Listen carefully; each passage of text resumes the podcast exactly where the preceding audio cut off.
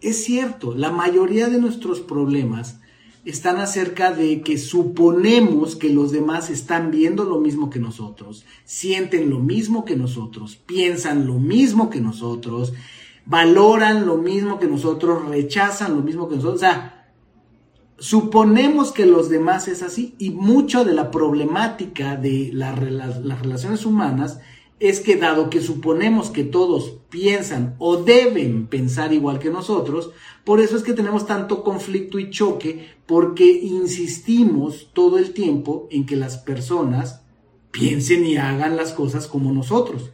Y entonces nos la pasamos todo el tiempo rechazando cómo son las personas y cómo son las cosas, y estamos todo el tiempo empecinados en cambiar a los demás y al mundo, en no aceptar. Lo contrario del flujo de la vida, que es la aceptación, es el rechazo que nosotros imponemos porque suponemos que todo mundo debe ver las cosas exactamente igual que nosotros.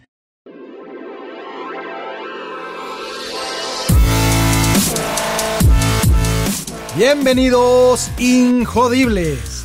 Hola, soy Víctor Vargas, coach de vida y alto desempeño, conferencista y empresario y en cada episodio te presentaré personas o mensajes injodibles para inspirarte a revelar y expandir los límites de tu mente, tu corazón y tu espíritu. Gracias por acompañarme a conectar y a elevar la vibración. ¡Comenzamos!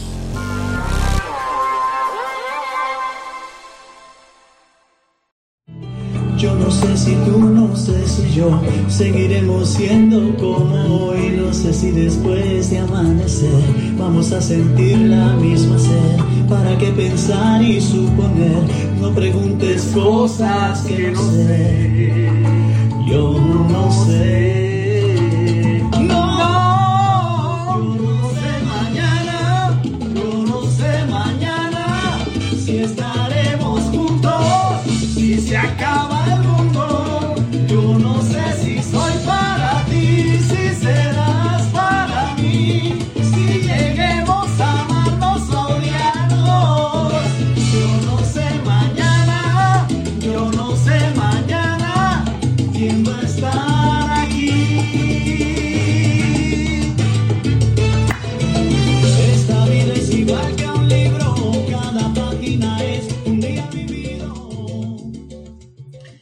Así empezamos, empezamos, pero con todo, con todo en nuestro espacio, espacio injodible. Bienvenida, bienvenido. Ya sabes que siempre te recibo con una canción que, bueno, que trae condensada la energía del tema que vamos a tocar.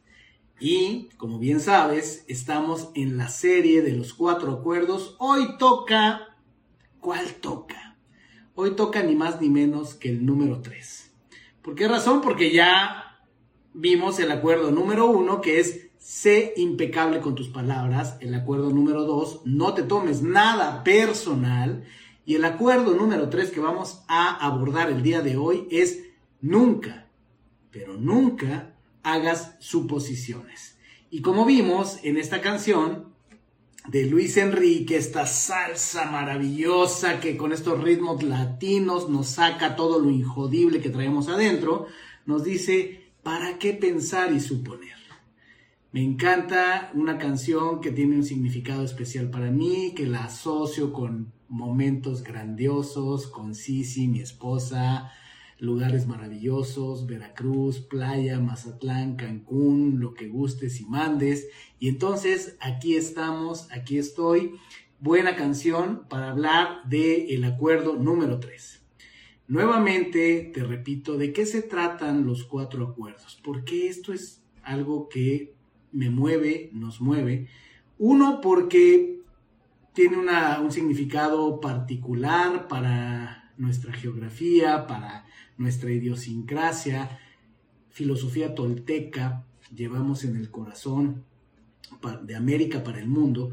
Y los cuatro acuerdos toltecas, recuerda, eh, con este investigador Miguel Ruiz que ha escrito el libro, entre otros investigadores, nos dice acerca de los cuatro acuerdos. Se necesita una voluntad muy fuerte para adoptar los cuatro acuerdos.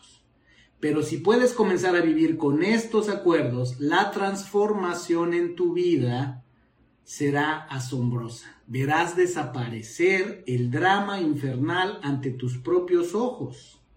En lugar de vivir en una pesadilla, estarás creando un nuevo sueño, tu sueño personal en el paraíso. Y esto, esto del sueño es una maravilla porque es algo que se repite y se repite con respecto a entender qué es la realidad. Somos el soñador, pero somos también el sueño. Somos los tejedores, pero también somos el tejido. Esto es algo que, bueno, quienes me siguen saben, eh, de Matrix, la película, habla mucho acerca de esto, de esta dualidad de la realidad. Pero bueno, vamos al tema, vamos al tema. Hoy es el acuerdo número 3, nunca haga suposiciones. Pero número uno, ¿qué son las suposiciones? Ahí tengo una definición cortita y rápida. Las suposiciones son aspectos que damos por sentados y de los cuales no tenemos prueba o evidencia. Y esos son nuestros famosos supuestos. Yo supongo, yo asumo, yo creo, pienso que, concluyo que, pero cuando no tengo evidencia, cuando son hechos que aún no han ocurrido, situaciones que aún no se manifiestan, no son más que suposiciones, pero son todo un tema en la vida del ser humano. Déjame decirte algo. Hoy con lo que sabemos de neurociencias, no me quiero clavar de entrada al tema que las suposiciones son buenas o malas. En realidad en la vida no hay nada ni bueno ni malo. Todo es el significado que le demos. El mecanismo de suponer que tenemos los seres humanos tiene también beneficios. ¿Por qué razón? Nuestro cerebro, tu cerebro, mi cerebro, ha, sido diseñado, entre muchas otras cosas, te voy a resumir dos muy importantes. Número uno, tu cerebro ha sido diseñado para que sobrevivas. Número dos, tu cerebro ha sido diseñado para que ahorres energía. Y entonces los supuestos, las suposiciones, son mecanismos que tiene nuestro cerebro para lograr esas dos cosas, para que sobrevivas y para que ahorres energía. Eso te hace más eficiente. Todo lo que hay en la naturaleza, ponte a pensar, está dirigido a la eficiencia, pura eficiencia. Y el diseño humano no es la excepción. Pero como todo, de acuerdo a nuestra interpretación, tiene ventajas y desventajas, ¿verdad? Entonces, si nos enfocamos en sobrevivir y en ahorrar energía, bueno, nuestro cerebro es especialista en llenar vacíos, como dicen los americanos, fill in the blanks. Y entonces, por ejemplo, el cerebro humano tiene una capacidad extraordinaria para detectar formas. Y a veces vemos cosas en lugares donde no están. ¿Por qué? Porque nuestro cerebro está llenando las formas. Muchas veces eso nos ayuda, nos ayuda a detectar oportunidades, nos ayuda a identificar amenazas, a con nuestra suposición, intención, con nuestro análisis, entender que tenemos que huir, entendemos que tenemos que aprovechar. Y entonces tiene muchas ventajas. Esta capacidad analítica, esta capacidad de abstracción, de síntesis que tiene el cerebro, tiene muchas ventajas, pero al mismo tiempo tiene muchas desventajas, porque muchas veces erramos, erramos en lo que suponemos, en esas conclusiones rápidas a las que llegamos a cosas, juzgamos muy rápidos a las personas, a las situaciones, y en un mundo como en el que vivimos, con una intensidad en las relaciones humanas, pues las más de las veces el efecto, el fenómeno de suponer, nos trae más problemas que soluciones. Pero vamos viendo, vamos viendo. A ver, ¿cuál es el problema? Si estamos hablando de un problema, ¿cuál puede ser el problema con las suposiciones? Déjame decirte lo que nos describe Miguel Ruiz en el libro de los cuatro acuerdos. Nos dice, como seres humanos, tenemos la tendencia a hacer suposiciones sobre todo lo que nos rodea. El problema de hacer suposiciones es que creemos que son la verdad. Hacemos suposiciones sobre lo que otros están haciendo o pensando. Lo tomamos como algo personal. Luego los culpamos y reaccionamos enviando veneno emocional con nuestra palabra. ¿Ok? Con nuestra palabra y pensamiento. Cuando, cuando le damos significado a las cosas, cosas que de otra manera son neutras, muchos filósofos lo que dicen es la realidad, aquello a lo que le llamemos realidad, es algo neutro no tiene significado, el significado se lo damos nosotros. Pero ese es el problema de las suposiciones, ¿verdad? Que juzgamos a las situaciones y a las personas y llegamos a conclusiones muy pronto y entonces eh, cuando nos sentimos agredidos, tenemos miedo, reaccionamos de una manera emocional y generalmente a través del pensamiento y la palabra, pues dispersamos, como dice él, un veneno, ¿verdad? Eh, aspectos negativos. Hay una solución, vamos a decirlo así como muy sencillo, que dice Miguel Ruiz también, ¿verdad? ¿Cuál es la solución a las suposiciones? Dice, la forma de evitar hacer suposiciones es hacer preguntas. Asegúrate de que la comunicación sea clara. Si no entiendes, pregunta. Ten el valor de hacer preguntas hasta que esté todo suficientemente claro. Entonces, esa es la parte fácil, ¿verdad? Pero ¿por qué generalmente tenemos tantos problemas los seres humanos habiendo una solución tan fácil como si no estás claro de la situación, no supongas pregunta, ¿verdad? Es algo que tenemos que hacer un hábito. El tema es que por biología, por diferentes aspectos, tenemos la tendencia a buscar soluciones rápidas, cortas, porque lo tenemos alambrado por supervivencia y entonces por eso es que pocas veces nos detenemos a pensar. Si seguimos analizando cuál es el aspecto con las suposiciones, te voy a decir cuál es la peor de las suposiciones, el escenario más tétrico de las suposiciones. Y es esta, de acuerdo con don Miguel Ruiz. Dice, la peor suposición que podemos hacer, la más errada, es que todo mundo ve la vida del mismo modo que nosotros. Hay juez, como decimos acá en el norte, hay juez. Esto es, boom, voilà. Es cierto, la mayoría de nuestros problemas están acerca de que suponemos que los demás están viendo lo mismo que nosotros, sienten lo mismo que nosotros, piensan lo mismo que nosotros, valoran lo mismo que nosotros, rechazan lo mismo que nosotros. O sea, suponemos que los demás es así y mucho de la problemática de las relaciones humanas es que dado que suponemos que todos piensan o deben pensar igual que nosotros, por eso es que tenemos tanto conflicto y choque, porque insistimos todo el tiempo en que las personas piensen y hagan las cosas como nosotros. Y entonces nos la pasamos todo el tiempo rechazando cómo son las personas y cómo son las cosas, y estamos todo el tiempo empecinados en cambiar a los demás y al mundo, en no aceptar. Lo contrario del flujo de la vida, que es la aceptación, es el rechazo que nosotros imponemos porque suponemos que todo mundo debe ver las cosas exactamente igual que nosotros. Mucho de ahí viene nuestro problema.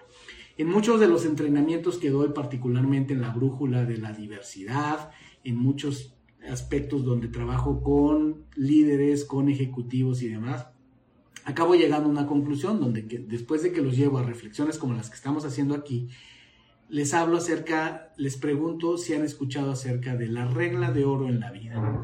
Algunos me dicen, no, no la ubico, pero muchos sí la ubican. Dicen, sí, sí, claro, la regla de oro. A mí mi mamá me dijo, a mí mi papá, mi abuelita me dijo que la regla de oro de la vida es tratar a los demás como uno quiere ser tratado.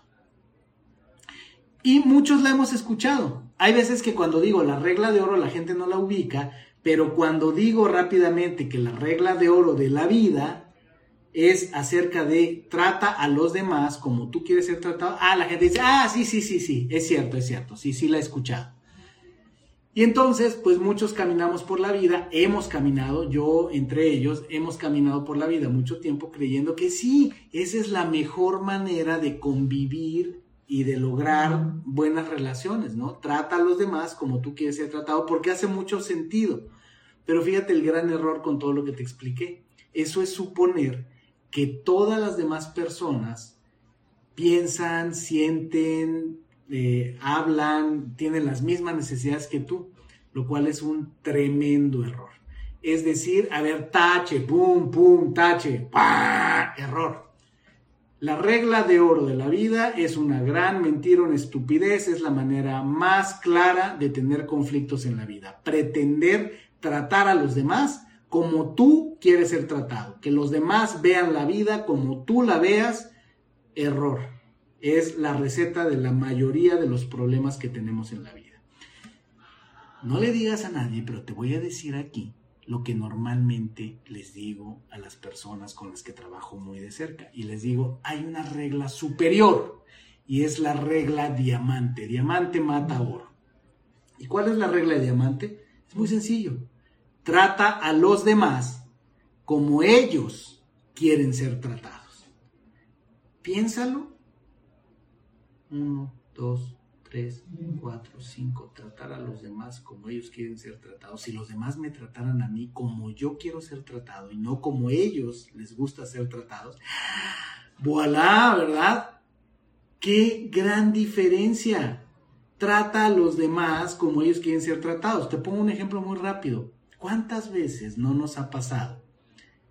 Intercambio de regalos navideño, fin de año, ya sea familiar o en la oficina. Maravilloso. Y tú te esmeras en el regalo que das. Y cuando la persona a la que le das el regalo lo abre, tú esperas una expresión así de, wow, maravilloso. Y ves la cara de la persona de, ¿y qué carajos es esto? Y luego te toca a ti tu turno, ¿no? Y abres, y abres tu regalo y lo mismo, tú emocionado, así esperando. ¿Qué, qué, qué, ¿Qué viene aquí en este paquete? Lo abres y también tu cara de, oh Dios mío. ¿De veras es esto? Y es, la manera de ejemplificar por qué no es eh, eficiente la regla de trata a los demás como tú quieres ser tratados. Porque nos pasa todo el tiempo cuando damos regalos. El típico es que te regalé eso porque a mí me encanta, a mí me ha funcionado. A mí... Cuando haces eso, la probabilidad de que, de que sea un fracaso tu regalo es muy alta. Porque el que tú hayas disfrutado una loción, un pastel, una corbata, un gadget electrónico, no quiere decir que la persona a la que le se lo vas a regalar lo va a apreciar igual que tú. ¿Qué quiere decir la regla de diamante? Trata a los demás como los demás quieren ser tratados, que tenemos que ser empáticos, observar, salirnos de nosotros mismos y decir, puedo darle a esta persona un regalo que yo no no aceptaría, no me gustaría, no sería lo que yo usaría, pero sé entiendo, he observado y acepto que esta persona, eso es lo que a ella le gustaría. Entonces, por ahí va, va la situación. Esto lo podemos llevar a las situaciones de pareja. ¿Cómo, ¿Cómo nos pega tanto? Lo has vivido desde el noviazgo, los que hemos vivido uno o dos matrimonios, algunos más, ¿verdad? Lo hemos visto. Digo, yo en mi primera vuelta en el matrimonio, que terminó en un divorcio, evidentemente, eh, pues lo pude experimentar en carne propia, ¿no? O sea, todos los supuestos que hacemos acerca de la pareja y cómo ponemos tanta responsabilidad en las otras personas y cómo al final mucho de nuestro conflicto viene de que todo el tiempo queremos transformar a la otra persona. Claro, está esa etapa del enamoramiento donde, bueno, o sea, estamos en drogas. El enamoramiento es un estado alterado de la mente, en donde generalmente estamos en la misma frecuencia, ambas personas, en pareja nos vemos así como algo amazing, increíble, pero siempre, pues como todo estado alterado, es temporal, ¿verdad? llegaremos hasta nuestro nuevo estado y muchas veces cuando regresamos de ese viaje eh, eh, interesantísimo como de estar en drogas, pues ya estamos casados, resultó que, ay, en el enamoramiento ya me casé, pero a lo mejor no nos habíamos conocido tanto, a lo mejor ya la realidad nos muestra que somos personas distintas, nos muestra que no tenemos las mismas preferencias, X, Y, Z. Entonces, déjame resumirte algo acerca de las relaciones de pareja y por qué generalmente cuando no funciona, tiene mucho que ver este tema de las suposiciones. Y dice esto. Hacer suposiciones en nuestras relaciones significa buscarnos problemas. A menudo suponemos que nuestra pareja sabe lo que pensamos y que no es necesario que le digamos lo que queremos. ¿Te suena familiar? Si estamos tan enamorados, si estamos en la misma frecuencia y las historias que nos cuenta Hollywood y demás nos dicen que cuando alguien está tan enamorado son la pareja perfecta, la media naranja, vibran en la misma frecuencia y se leen el pensamiento. Bullshit. Pero luego dice, suponemos que hará lo que queremos, nuestra pareja hará lo que queremos porque nos conoce muy bien. Y si no es así, nos sentimos realmente heridos y decimos, deberías haberlo sabido. ¿no? Que a mí las cosas me gustan así y demás. Y entonces, cuando yo pasé por mi proceso de divorcio, una de las citas que encontré en algún lugar cuando yo estaba buscando esa sanación es entender qué había pasado, porque al final todos aquellos que hemos eh, caído en un fracaso de relaciones, pues es un fracaso personal y es uno de los, de los eh, eventos traumáticos más profundos en los que cae el ser humano de acuerdo a escalas de psicólogos entre otras cosas como perder eh, a alguien muy valioso en nuestra vida, alguien muy querido, también el divorcio acaba siendo uno de esos dolores. Y entonces, una de esas citas que recuerdo, que tomé, que la tengo en una de mis notas, aquí te la voy a compartir, dice, la trampa sin salida de las relaciones de pareja. Fíjate, escucha, cito, si tú realmente dices que me quieres, tendrías que satisfacer mis deseos y expectativas contener mis miedos y angustias y responder a mis demandas en la forma y en el momento que lo espero. Ah, y además sin que tenga que decírtelo. Y eso nos pasa mucho en la pareja. Yo sé que no a todos. Si tú eres de los que dices, ah, eso no es así, maravilloso. O sea, yo no sé si estás enamorado, si realmente eres parte de ese punto 0001% de la población que lo tiene claro. Pero la mayoría de nosotros en nuestras relaciones caemos en esto. Caemos en estas suposiciones, en esto que en parte nos vendió la cultura, que son creencias que se han heredado de padres a hijos, etc. Una serie de situaciones, de cosas que nos llevan a entender o a pretender que eh, nuestra pareja debe entender perfectamente qué sentimos, cómo pensamos y actuar en consecuencia, lo cual no es cierto. Viéndonos a otro aspecto, acuérdate, estamos hablando del acuerdo número 3, nunca hagas suposiciones. Además de todo lo que suponemos, hay otras formas de suponer. Ya te expliqué las suposiciones. Está lo que se le conoce como los sesgos. Los sesgos cognitivos, los sesgos intuitivos, como le queramos llamar, ¿verdad? Que no son más que una manera más eh, común en la que le llamamos son los prejuicios. Los sesgos son los prejuicios. Una definición de sesgo es el sesgo ocurre cuando se muestra parcialidad o prejuicio contra alguien, algo o alguna idea. Y otra manifestación, otra deformación de las suposiciones son los estereotipos. ¿Qué eh, definición tenemos de estereotipo? Es una imagen o idea generalizada pero fija y simplificada de un tipo particular de persona o cosa. ¿Okay? Acuérdate, todos estos son mecanismos que nuestra mente, nuestro cerebro tiene para ser eficiente y funcionan, le ayudan en muchos aspectos, pero en muchos otros, en las relaciones complejas en las que vivimos hoy día, o sea, en la selva probablemente era mucho más eficiente hacer suposiciones, tener sesgos y eh, funcionar a partir de estereotipos.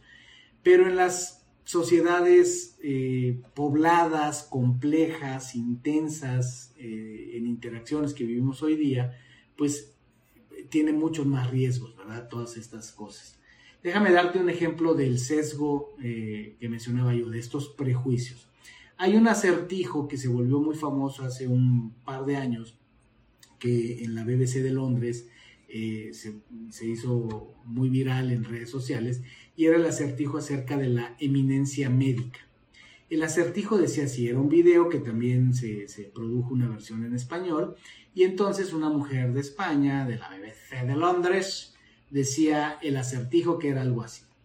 Un padre y un hijo viajan en coche, tienen un accidente grave, el padre muere y al hijo se lo llevan al hospital porque necesita una compleja operación de emergencia. Llaman a una eminencia médica, pero cuando llega y ve al paciente dice, no puedo operarlo porque es mi hijo. Y entonces la pregunta es, ¿qué pasó? ¿Quién es la persona? ¿Quién es esa eminencia médica? Déjame decirte que estadísticamente solo el 14% de las personas a las que se les pregunta este acertijo logran responderlo con eh, la respuesta correcta. Piénsalo un poquito y qué viene en tu mente con esto que escuchaste. ¿ok?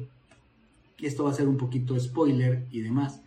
Pero el asunto es este, o sea, es un sesgo, es un prejuicio que tenemos.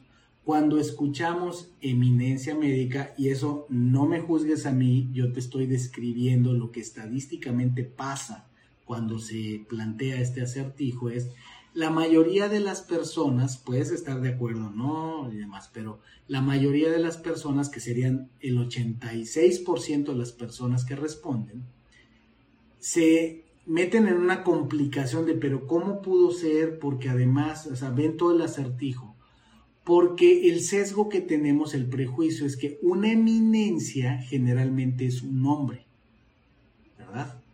Y entonces, por como está planteado el acertijo, nos complica, porque no, pero ¿cómo? ¿Era el papá o no era el papá? Pero dice que es una eminencia médica y lo ve y lo recibe, pero dice que el papá murió, pero ¿cómo? El papá murió, pero lo recibe una eminencia médica y esa eminencia médica dice, eh, ya lo reconocí, es mi hijo y yo no, por como es mi hijo no lo puedo operar hacerte el asunto largo corto es que la mayoría de las personas en nuestro mundo machista, ¿no? esto lo hizo la BBC de Londres, hace 2018, si no mal recuerdo, salió este acertijo.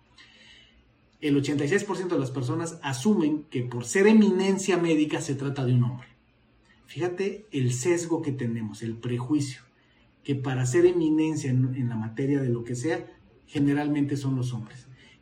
La solución del acertijo es que la eminencia médica era su mamá, porque el acertijo lo dice claro, él iba con su papá, tienen un accidente y el papá muere. Llegan al hospital buscando a una eminencia médica que pueda salvar al chico, la eminencia médica lo ve y dice, es mi hijo y yo no lo puedo operar. Era la mamá, era la mamá. Pero el 86% de las personas se equivocan al responder buscan explicaciones para saber cómo un hombre podía ser esa eminencia médica. Entonces, puedes buscarlo en YouTube, muy interesante. Ese es un sesgo, ese es un prejuicio que tenemos, ya estamos preprogramados para eso y esa es una forma muy poderosa de suposición que nos mete en muchos problemas. En casa, en la pareja, en el trabajo, en cuántos problemas no nos meten nuestras suposiciones en forma de sesgos, de prejuicios con respecto a los géneros qué cosas pueden o no pueden hacer los hombres y las mujeres. Ahí te va. Otro ejemplo, estereotipos. Déjame, eh, como te dije, ¿cuál es la definición de estereotipo? Es una imagen o idea generalizada, pero fija y simplificada de un tipo particular de persona o cosa. Un estereotipo o un caso de estereotipo que se hizo muy famoso que tiene que ver con algo que llamamos el razonamiento por analogía, dado que tengo la experiencia con esto, seguramente esta situación que estoy viendo que se parece, debe ser algo así. Esa es la analogía, cuando comparamos y decimos, yo ya tengo experiencia en esto, esto ya me ha pasado antes, seguramente esto como se parece, ha de ser lo mismo. Eso pasó en Starbucks también hace algunos años, no muchos, por ahí también del 2018 o algo así, fue un caso, un escándalo que se armó en cierta ciudad de los Estados Unidos, en un local de Starbucks. Eh, llegan dos hombres de color, eh, se sientan y eh, no piden nada, simplemente se sientan. Llega la, la, chica que está atendiendo en la barra y les dicen, señores, van a tomar algo. Y ellos le dicen, no, estamos esperando a una persona porque venimos a tener una reunión de negocios. Y dice, ok, pero de entrada ya está nerviosa. Va con el encargado de la tienda y le dice, hay estas dos personas, ya les pregunté que si van a consumir, son dos personas de color, me dicen que no y demás. El encargado de la tienda le dice, no, pues si no están consumiendo no pueden usar el baño y pues esto no, esto no es normal. Total que le llaman a la policía, la policía llega y al momento que llega la policía y que les empieza a hacer preguntas, y ellos dicen, eh, pues no nos vamos a ir y no tenemos por qué consumir porque simple y sencillamente estamos esperando una persona que cuando llegue ya consumiremos. El asunto es que al mismo tiempo que la policía los está esposando, llega verdaderamente la persona, que es un hombre blanco, un hombre de negocios, llega y ve toda la escena y dice, ¿qué está pasando aquí? ¿Por qué los están esposando? Y ellos dicen, no, porque son sospechosos, porque están aquí, no consumen y, parece que son sospechosos de que podrían hacer un asalto. Y él dice, pero si me están esperando a mí, venimos a hacer negocios. Y entonces mucha gente en, la tienda grabó la, la escena, entonces armó tremendo escándalo. Resultó ya investigando, después de que estos hombres los, se los llevaron a la estación de policía, lo estuvieron como cerca de nueve horas y demás, los hombres eran clientes de la tienda por una década. Uno de ellos, 10 años, había ido a esa tienda constantemente y demás. ¿Qué pasó aquí? ¿Dónde está el estereotipo, el supuesto? El tema racial. Que guste o no, pasa y sigue pasando. El tema de George Floyd. ¿Qué pasó? Toda esta violencia que hay y todas estas situaciones que hay sí con la gente de eh, piel de color en los Estados Unidos, pero también con los latinos en los Estados Unidos, en diferentes lugares. En, todos lados hay estas situaciones. Los turcos en Francia, en diferentes lugares. O sea, en todos lados hay estos estereotipos. Son suposiciones. ¿Qué está haciendo nuestro cerebro? La cultura nos ha inyectado ideas acerca de situaciones que consideramos buenas, malas, peligrosas y demás.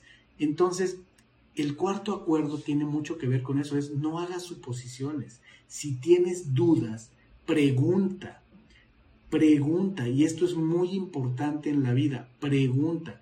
¿Cuántas veces situaciones en el trabajo, situaciones con la pareja, no pudieron haberse resuelto de una mejor manera si en lugar de asegurar cosas de las que no tenemos evidencia, hubiéramos preguntado, ¿verdad? Eh, por ejemplo, los juegos capciosos, si has jugado alguna vez un juego capcioso, te han hecho preguntas capciosas, ¿cómo funcionan? ¿Por qué son tan interesantes y la gente se ríe? Porque funcionan a través de supuestos. Te hacen una pregunta que te hace pensar de cierta manera, que te lleva por supuestos, tú contestas de una manera, pero era de otra. Ejemplo rápido que yo utilizo en algunas dinámicas es eh, los eh, eh, acertijos, pero sobre todo estos donde te metes en, un, en una de estas cajitas que tienes que buscar una salida, ¿verdad? Y entonces, eh, en, estos, en estos juegos donde vas buscando una salida, cuando tú le pones un cuadrito a la gente con uno de estos juegos, pues la gente busca de inmediato cuál puede ser el camino que los lleva a la salida del laberinto, se llama laberinto.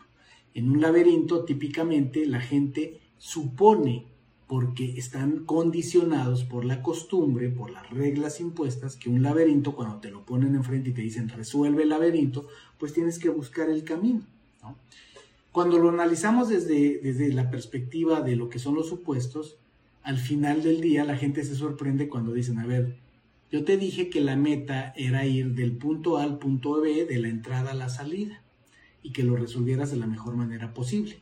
Y entonces tú te tardaste 20, 30, 60 segundos en buscar esa ruta dentro del laberinto y llegar a la salida. Qué bueno, felicidades, pero lo pudiste haber resuelto en 5 segundos si hubieras trazado una línea de la entrada por fuera del laberinto a la salida. Y esa es una solución. Yo, esas son las preguntas capciosas, ya sabes, no esos chistes, que esas cosas que te cuentan. Pero es una realidad, o sea, no es tan trivial. ¿Qué pasó ahí? Que la persona se fue con los supuestos. Porque si la instrucción capciosa fue cómo llegar de la entrada a la salida de la forma más eficiente y la persona empezó a buscar esa ruta más eficiente dentro del laberinto, pues una forma de pensamiento lateral era que cumple con la misma condición es pues simplemente trazo una línea por fuera del laberinto y llego más rápido a la salida y sería bajo las premisas una solución válida. E incluso hay una todavía que pues, la gente se queda así cuando les digo, y todavía hay una más rápida. ¿Por qué le das la vuelta al cuadrado del laberinto para ir de la entrada a la salida y no trazas una línea diagonal directa de la entrada a la salida y atravesando el laberinto? ¿Verdad? Hay gente que le cuesta trabajo. No, ¿cómo? ¿Cómo? Pues si están las paredes del laberinto. De... Pero la, lo que yo te pedí que hicieras fuera trazar la ruta más eficiente de la entrada a la salida. Esto es un ejemplo del condicionamiento de nuestro pensamiento lineal en lugar de tener un pensamiento paralelo. Y entonces, para ir cerrando este tema, mucho de esto es lo que hace la diferencia entre los innovadores disruptivos, Entre aquellos que encuentran soluciones que los demás no están viendo. Eso es algo que eh, Steve Jobs llamaba RDF, RDF, Reality Distortion Field, el campo de distorsión de la realidad. Y se refería mucho a esto, o sea, al final si tú te pones a ver, y hay muchos estudios al respecto que lo dicen, o sea, Apple no necesariamente creó tecnologías básicas disruptivas, o sea, Apple no inventó el formato MP3 de música digital, Apple no inventó por primera vez los reproductores digitales de música, Apple no inventó la primer computadora, pero ¿qué hizo con el, talento de Steve Jobs y, el demás equipo que tenían?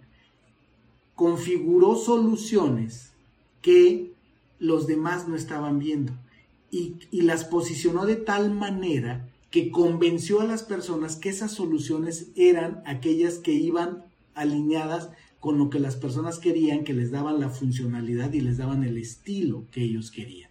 Y entonces se habla mucho, es un mito, está un poco en la biografía de, Steve Jobs, del RDF. De hecho, la palabra RDF o el, o el, acrónimo RDF aparece muchas veces en la biografía de Steve Jobs, la biografía oficial de Steve Jobs, porque él usaba mucho este concepto de la distorsión del campo de la realidad. ¿Y qué, significa, puesto en los términos del, tercer acuerdo, nunca hagas suposiciones? Es que tú puedes distorsionar la realidad que perciben las personas a través de los supuestos. Cuando tú quieres que las personas caminen por cierto sendero, háblales en términos de supuestos y guíalos a través de sus supuestos. Cuando tú quieres que las personas pasen por un camino de atajo más rápido, distorsiona la realidad llévalos a través de romper los límites de los supuestos que tienen, de las reglas que les dijeron. Si te fijas, mucho de los innovadores que vemos, de los que están teniendo éxito, Elon Musk, Steve Jobs, ya hablamos, eh, Richard Branson y demás, han roto reglas. Eso es lo que han hecho, han roto reglas. Ejemplos mexicanos, ponte a pensar, no sé, Bimbo, eh, eh, Carlos Slim, ¿Qué reglas han roto que todos los demás suponían? Te pones a pensar en el empresariado de Monterrey. Evidentemente, han roto reglas sin, sin quebrantar valores que la demás gente los hace conducirse como caballos. Entonces, hay mucha, mucha información aquí. Te voy a dejar con una idea muy importante que es algo que eh, Elon Musk ha sido muy reconocido, ha sido así como que parte de la receta secreta que pretenden sacarle de cómo el hombre ha hecho empresas tan exitosas e innovadoras, disruptivas como Tesla, como SpaceX, como PayPal. Y él habla mucho de, un, de una filosofía que no es nada nueva. Mucha gente cree que, ah, esto es lo último que hay. No, es más vieja que mi abuelita. Se llama razonamiento por primeros principios. Y entonces, para hacerte la historia larga, corta, eh, Elon Musk lo que dice es, la mayoría de las personas funcionamos a través de supuestos y razonamos a través de analogías. Queremos resolver las cosas, los problemas nuevos que tenemos enfrente en función de situaciones que ya se haya, que yo haya vivido antes o que alguien más haya vivido antes y lo haya documentado. Y entonces todo lo queremos resolver por analogía. Lo que él dice, esa es una forma muy limitada de pensar, muy lenta para la innovación y genera poca, poca eh, novedad, ¿verdad? Entonces, en esencia lo que nos está diciendo es las suposiciones, como dicen los cuatro acuerdos, las suposiciones son el problema, las suposiciones son las que nos están matando. Muy bien, bueno, pues ya los dejo con esto de, Elon Musk. Entonces, él habla de los primeros principios, hay mucha información en Internet acerca de cómo piensa Elon Musk acerca de los primeros principios, y él en términos generales lo que dice es que hay que descomponer ese, ese concepto que tú quieres dominar, que quiere, en el que quieres innovar, descomponlo en sus componentes más básicos y entonces vuélvelo a armar. Pero no a partir de lo que dice el dogma, sino a partir de lo que tú puedes lograr entender. Así fue como, por ejemplo, Elon Musk rompió la barrera de pensamiento, el supuesto de que no se podían hacer coches eléctricos eficientes. ¿Por qué? Porque había un supuesto que decía, no, lo más económico que se puede hacer una batería es de tantos dólares y te da tanto kilometraje por kilowatt. Y Elon Musk lo que hizo fue aplicó los primeros principios, descompuso un coche eléctrico en sus mínimos componentes y entonces cuando volvió a construir el, coche eléctrico ideal, dio con una mejor fórmula, ¿verdad? pero entonces echó por tierra todo lo que los demás suponían. Lo mismo pasó con SpaceX, esta compañía que tiene Elon Musk, que hoy día es proveedora del, ni más ni menos que de la NASA, e Elon Musk tiró por la borda un supuesto que había por muchos años, que era que los cohetes que se lanzaban al espacio tenían que ir, las naves que se lanzaban tenían que ir y regresar. ¿verdad? Que fue toda esta época que dominaron los, eh, taxis espaciales como el Columbia, el Challenger y demás. Entonces Elon Musk junto con su equipo hicieron lo mismo, descompusieron en sus mínimos componentes todo lo que significaba enviar un vehículo al espacio y dieron con la idea de que se podían tener componentes más baratos y que además podían ser reutilizables y que entonces esos vehículos podían ir al espacio y podían regresar. ¿Qué hicieron en esencia? echaron por la borda los supuestos.